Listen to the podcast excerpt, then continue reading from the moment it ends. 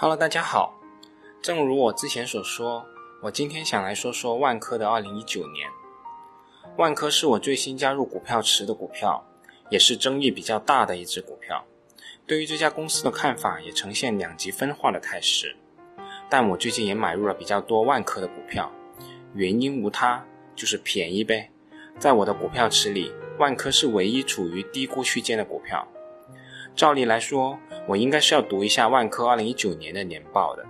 但我感觉之前万科的董秘在业绩说明会上已经说的足够详细了，把该点的点也都全说了，我就没必要再多此一举了。所以我今天只想说说我对万科2019年的一些看法。那第一个问题肯定就是为什么万科在公布业绩以后，万科这份看似不错的业绩，却遭到瑞信等大行下调评级？同时，在香港和内地股市都没有获得资本市场的认同，是有什么隐情吗？我们先来看看瑞信下调万科评级的理由是：虽然万科资产负债表较同行健康，但管理层仍对销售规模扩张态度卷趋谨慎。去年买地支出为年内合约销售的百分之三十五，低于行业平均水平的百分之五十。换言之，万科的土地储备仅可供未来约二点八年使用，较同行的平均水平短约四年。我感觉这个理由就是国际上那些投行玩的文字游戏了。我想最直接的原因还是万科业绩不及一些人的预期。不过也难怪，保利地产的净利润增速约有百分之四十一，融创有百分之五十，而万科仅有可怜的百分之十五。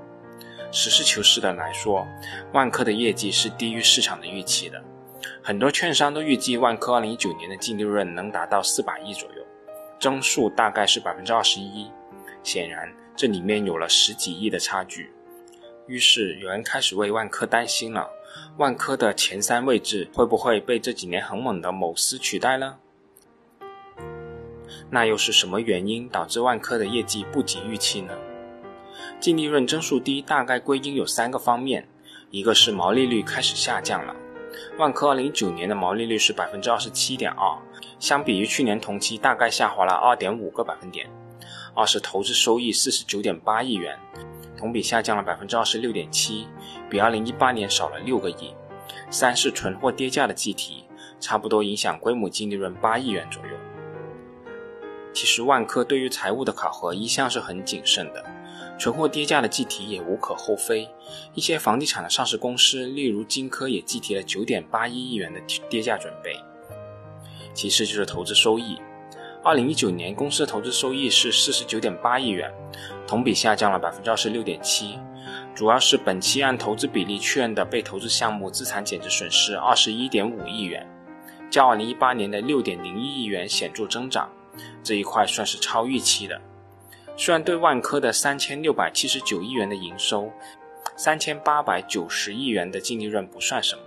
但这两块加起来对净利润的贡献也有十四亿元了，恰好达到所谓四百亿的业绩预期。所以，据此有人认为万科其实是在隐藏利润了。不过，我个人认为这种说法还是有点牵强的。这种财务估计有其延续性和明确的事实背景。并不是说计提了跌价准备就是隐藏了多少利润，但无论如何，谨慎的财务风格和经营风格的企业的确就是我的菜。那万科2019年真的就那么差劲吗？我们在年报中还是可以看到一些亮点的。投资者最为关注的就是万科物业了。对于物业板块的信息，公司也有提及。总的来说，万科的营收可以分为两大块。房地产及相关业务的营业收入三千五百二十六点五亿元，占比百分之九十五点九；物业板块营业收入一百二十七亿元，占比百分之三点五。随着中小物业公司在港股陆续上市，并且上市以来多数个股都走出了超额收益，所以即使万科物业没有分拆上市，其实也一直受到市场的关注。那么万科物业的情况到底是怎么样呢？二零一九年，万科物业的营业收入一百二十七亿元，增速是百分之三十，签约面积六点四亿平方米。万科物业的员工同比增速也有百分之二十六，也再次证明万科物业的发展确实也是比较快的。至于万科物业的利润如何，年报是没有披露的，但是我们可以做个简单的对比。碧桂园服务2019年营收情况还没有公开，但业绩已经发布了盈喜公告，净利润同比增长百分之五十以上，也就是净利润十三点八亿元，对应的净利润率是百分之二十左右。按这个标准计算，万科的净利润大概有二十五亿左右。万科的物业绝大多数都是自有的，利润率应该也不会有太大的问题。所以，对于万科物业这一块，其实是值得我们去期待的。那万科2019年第二个亮点就是现金流持续十一年为正，充裕的现金流与较低的负债率和融资成本，是万科稳健发展的基础。过去一年，万科通过债券、超短期融资券、中期票据等融资手段，持续优化债务结构，降低融资成本。报告期内，两次完成总额为四十五亿元的住房租赁专项债券的发行。发行利率分别为百分之三点六五和百分之三点五五，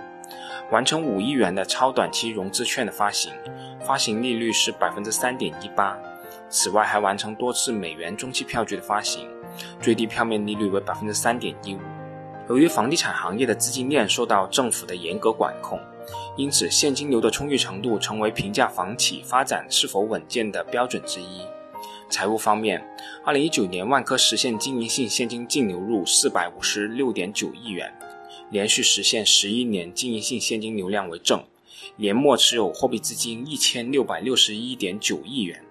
远高于一年内到期的流动负债总和九百三十八点九亿元，持有的货币资金较去年年末的一千八百八十四点二亿元减少了二百二十二点三亿元。二零一九年末，万科的资产负债率为百分之八十四点四，同比下降了零点二个百分点，净负债率为百分之三十三点九，持续处于行业的低位。总体来说，万科的负债结构是非常的好的，中短期借款和一年内到期的有息负债合计占比为百分之三十六点四，短期的偿债压力比较小。在行业增速放缓和企业整体融资环境趋紧的背景下，万科始终保持稳健经营，净负债率水平和融资成本多年来稳定在行业的较低水平，债务结构也较为健康，这一点也是我最为看重的。杠杆率低，融资成本率低，经营谨慎，我才可能安心的睡大觉。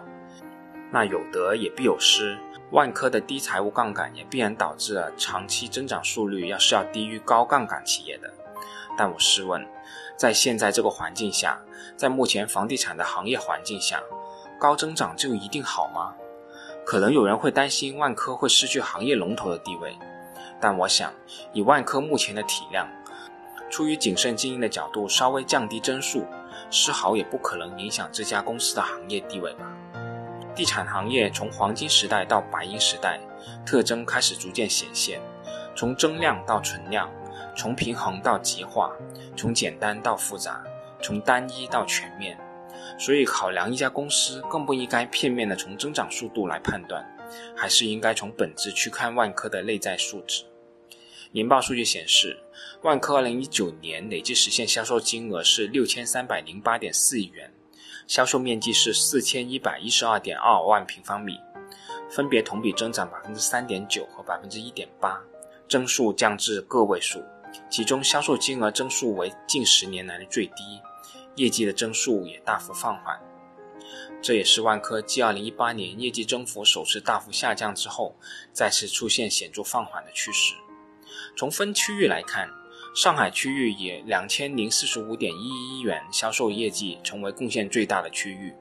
销售金额和销售面积占比分别达到了百分之三十二点四和百分之二十八点四，较二零一八年有明显的提升。中西部区域实现销售金额一千五百零六点五八亿元，跃升为第二。北方区域销售额为一千四百二十二点一三亿元，南方区域取代了以往中西部区域，在四个区域中垫底。销售金额仅为一千二百七十四点二三亿元。从城市的销售结构来看，二零一九年万科在二十一个城市的销售金额名列当地第一，在十二个城市排名第二。对于南方区域垫底的表现，万科总裁、首席执行官祝九胜解释称，从二零一四年开始，南方区域土地出让条件中多为综合体项目，并且客户需求也越来越多元化，这两个因素决定了这些城市拿到的项目纯住宅、纯开发机售的比例越来越低，对全周期经营能力的要求也越来越高。南方区域的合伙人还是非常努力的，再给他们一点时间。而郁亮的反应更为乐观，他认为从长远发展的角度来看，四大区域都想做出好的成绩，区域之间的不平衡反而能够形成一种新的均衡和优势。从2012年万科首次提出房地产白银时代开始，行至今天，白银时代已经进入深水区。万科始终是一家危机感驱动的公司，面对危机，万科曾是以活下去为主题，居安思危。但没想到，到今天，活下去成了特别真实的存在。有钱有粮才能过冬，面对债务和经济周期，低杠杆才能更稳健。同时，万科的资金成本也更低。你说百分之三到四的资金成本，又去哪里能找到呢？多少激进的民营房企大佬，动辄九个点、十个点的融资成本。而万科物业筹备 IPO 的传言也说了不少了。但郁亮主席表示，万科物业暂无上市计划，我们要等到人们认为万科物业是城市服务商的时候，才考虑让它上市，请大家耐心等一等。从这一点的角度来说，我感觉万科的经营态度其实跟我们这些做价投的非常的像的，都是要等待时机，而不是急于说刚做出一点成绩全部推上市。我们要储备好现金，在遇上寒冬的时候，我们才有粮食。安然度过这个寒冬。万科二零一九年的经营性现金流入是四百五十六点九亿元，这个数据也实在令很多房企羡慕。